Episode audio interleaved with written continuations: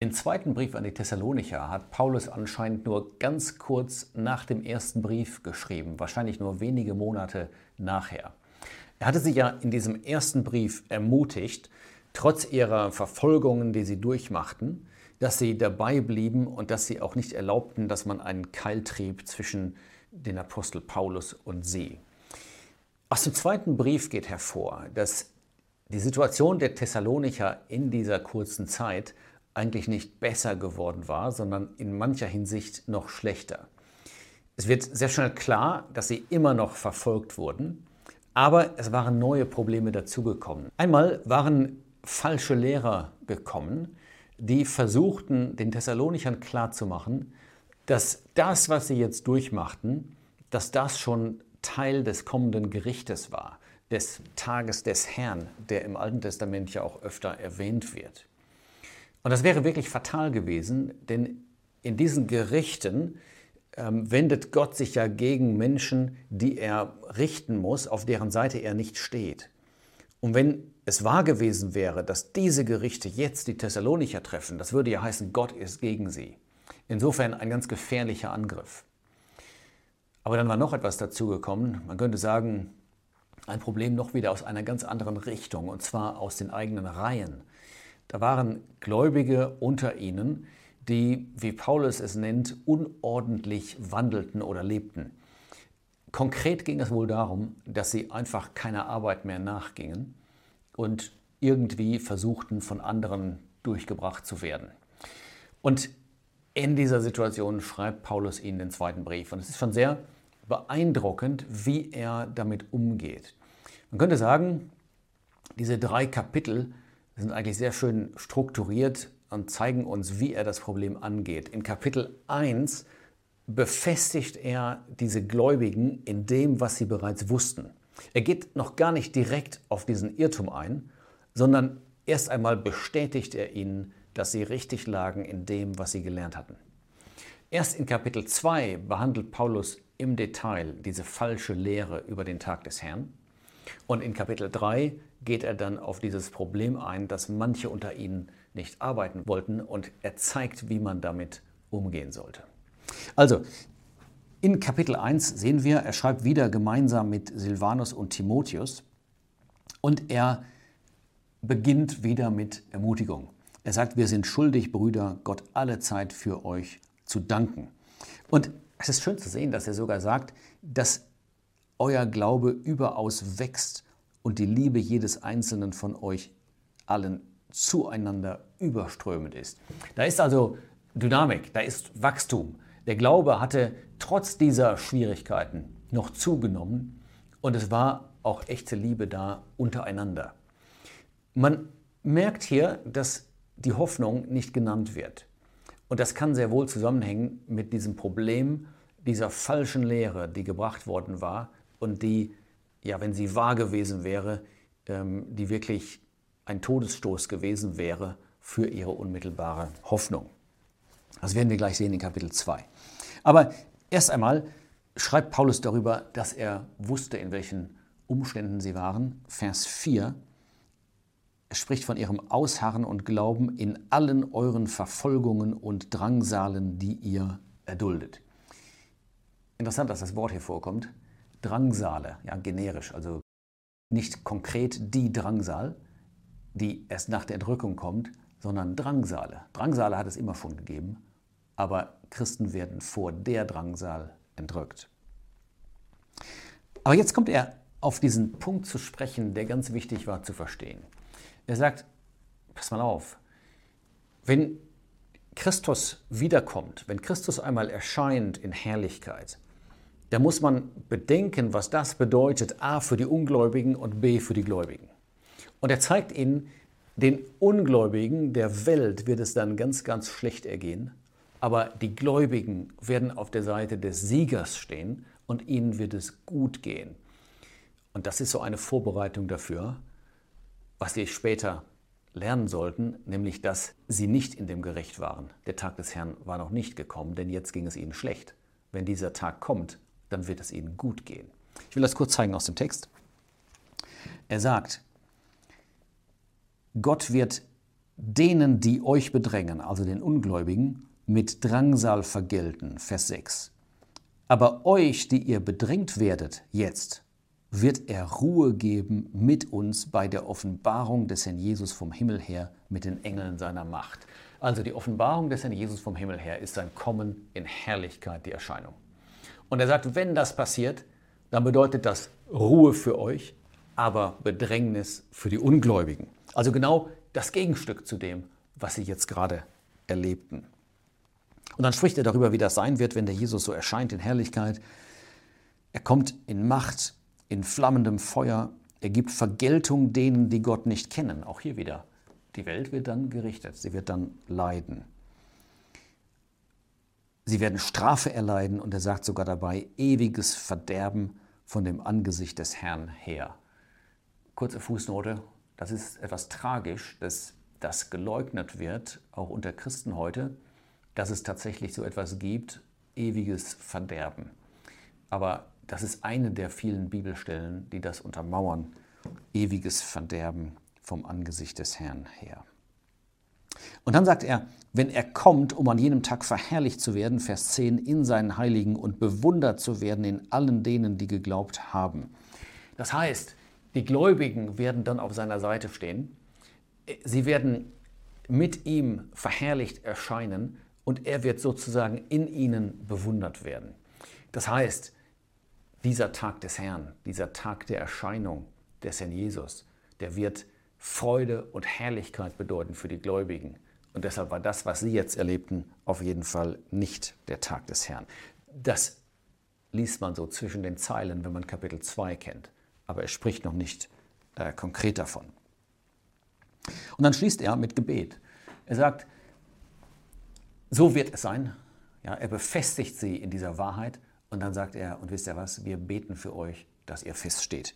Vers 11, weshalb wir alle Zeit für euch beten, damit unser Gott euch für würdig erachtet der Berufung und alles Wohlgefallen seiner Gütigkeit und das Werk des Glaubens in Kraft erfülle. Und das Ganze damit der Jesus verherrlicht wird. Er sagt, dass alles, was ihr erlebt hier, das hat einen Plan. Das soll zur Herrlichkeit Gottes sein, aber es heißt absolut nicht, dass Gott gegen euch wäre. In Kapitel 2 kommt er auf den konkreten Irrtum zu sprechen.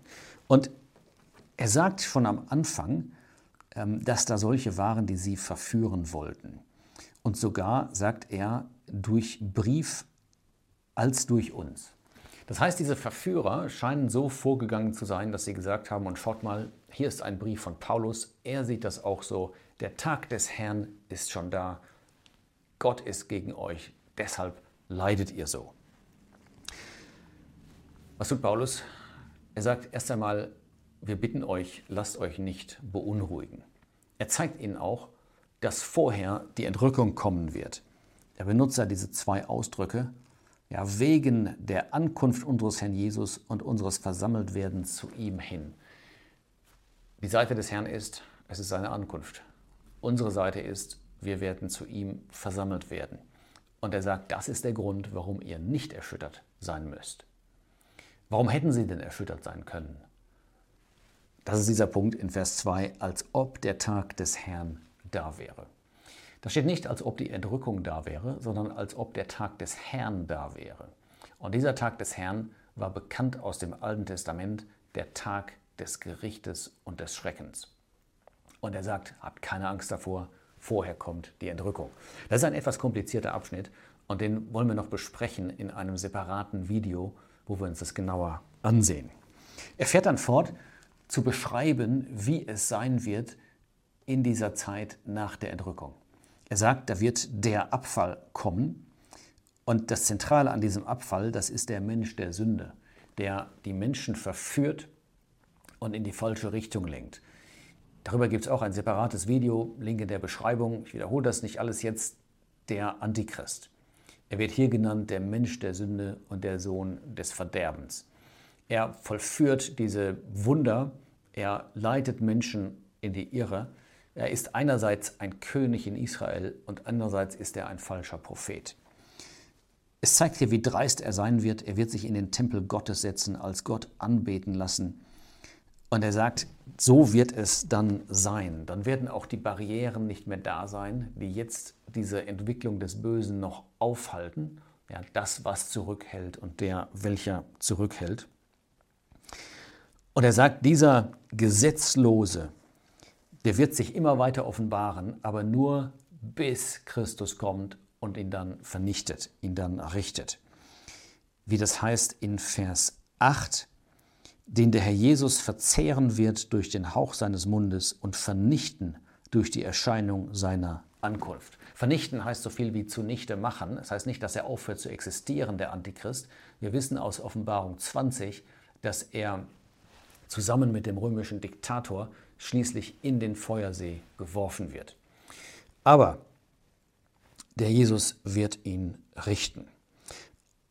Ganz wichtig noch die folgenden zwei, drei Verse, die uns sagen, nach der Entrückung wird es keine zweite Chance geben für die, die das Evangelium abgelehnt haben. Was wird Gott tun? Gott wird denen, die der Lüge geglaubt haben, er wird ihnen noch den Geist des Irrwahns senden.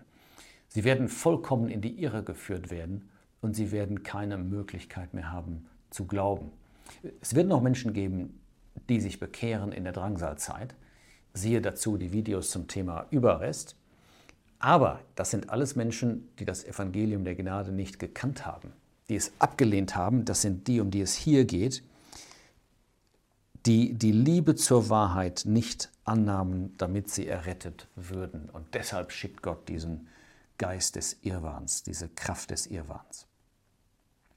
Aber dann schließt Paulus auch dieses Kapitel wieder mit einem Dank oder Dankgebet. Er sagt, wir sind schuldig, Gott zu danken, vom Herrn geliebte Brüder. Sie waren umgeben von vielen, die sie hassten, aber sie waren vom Herrn geliebt. Und er sagt, steht fest, Vers 15, und er weist sie hin auf den Herrn Jesus, der ihnen Hoffnung und Trost geben kann und der sie befestigen soll. Zum Schluss, in Kapitel 3 kommt Paulus auf das Problem zu sprechen, unordentlicher Lebenswandel, Leute, die sich einfach weigerten zu arbeiten. Und ich glaube überhaupt nicht, dass sie deshalb aufgehört haben zu arbeiten, weil sie jeden Tag auf den Herrn warteten, dass er zur Entrückung kommt. Wenn sie das getan hätten, dann hätten sie versucht, ja, im Licht dieser Erwartung zu leben und für den Herrn da zu sein, ihm zu dienen. Es scheint eher so zu sein, dass es Gläubige waren, die vielleicht gemerkt haben, es gibt so viel Liebe unter Gläubigen, so viel Gastfreundschaft, wir könnten wohl irgendwie durchkommen, wenn wir einfach gar nichts tun. Und Paulus sagt, das ist nicht in Ordnung, das ist eine Lebensführung, die auch kein gutes Zeugnis ist vor der Welt. Und er gibt dann Anweisungen, wie man damit umgehen soll. Er ähm, zeigt, dass man solche ähm, ermahnen soll, ähm, Vers 6, dass man sich zurückziehen soll von denen, die ungläubig, die, die unordentlich wandeln, nicht nach der Überlieferung, das heißt nicht nach der Unterweisung des Apostels. Und dann zeigt er, dass wenn sie nicht hören, dass man sie sogar bezeichnen soll und gar keinen Umgang mehr mit ihnen haben soll. Man betrachtet sie weiterhin als Gläubige, aber man zieht sich, was den sozialen Kontakt angeht, von ihnen zurück um ihnen ein deutliches Signal zu geben. Das Ziel ist ja bei Zucht immer, dass die Betreffenden zurechtkommen und ihr Gewissen sollte auf diese Weise angesprochen werden. Und dann kommt Paulus zum Schluss wieder zu einem Gebet für sie, einem Wunsch, der praktisch einem Gebet gleichkommt. Vers 16. Er selbst aber, der Herr des Friedens, gebe euch den Frieden alle Zeit und auf alle Weise. Es fehlte wirklich nicht an Dingen, die dazu angetan waren, ihren Frieden zu stören. Denken wir an die Verfolgung, denken wir an die falschen Lehrer, denken wir an die Gläubigen, die unweise handelten, die nicht arbeiteten. Das alles hätte ihren Frieden stören können. Aber er sagt, nein, wir kennen den Herrn des Friedens, ein sehr interessanter Ausdruck, nur hier im Neuen Testament. Und er sagt, er kann euch auch Frieden geben.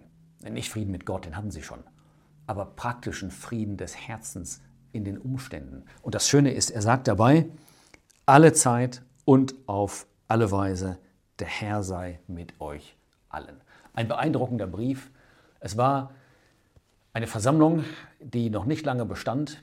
Es waren junge Gläubige, die waren konfrontiert worden mit allen möglichen Problemen, aber Paulus schreibt in diesem Brief, er belehrt sie, befestigt sie, er klärt sie auch auf im Blick auf den Irrtum und er gibt Anweisungen dafür, wie ein praktisches Christenleben zur Ehre des Herrn aussieht und verbindet dabei immer wieder ihre Herzen mit dem Herrn Jesus, mit dem, der sie befestigen kann, der sie bewahren kann und der ihnen diesen Frieden des Herzens geben kann.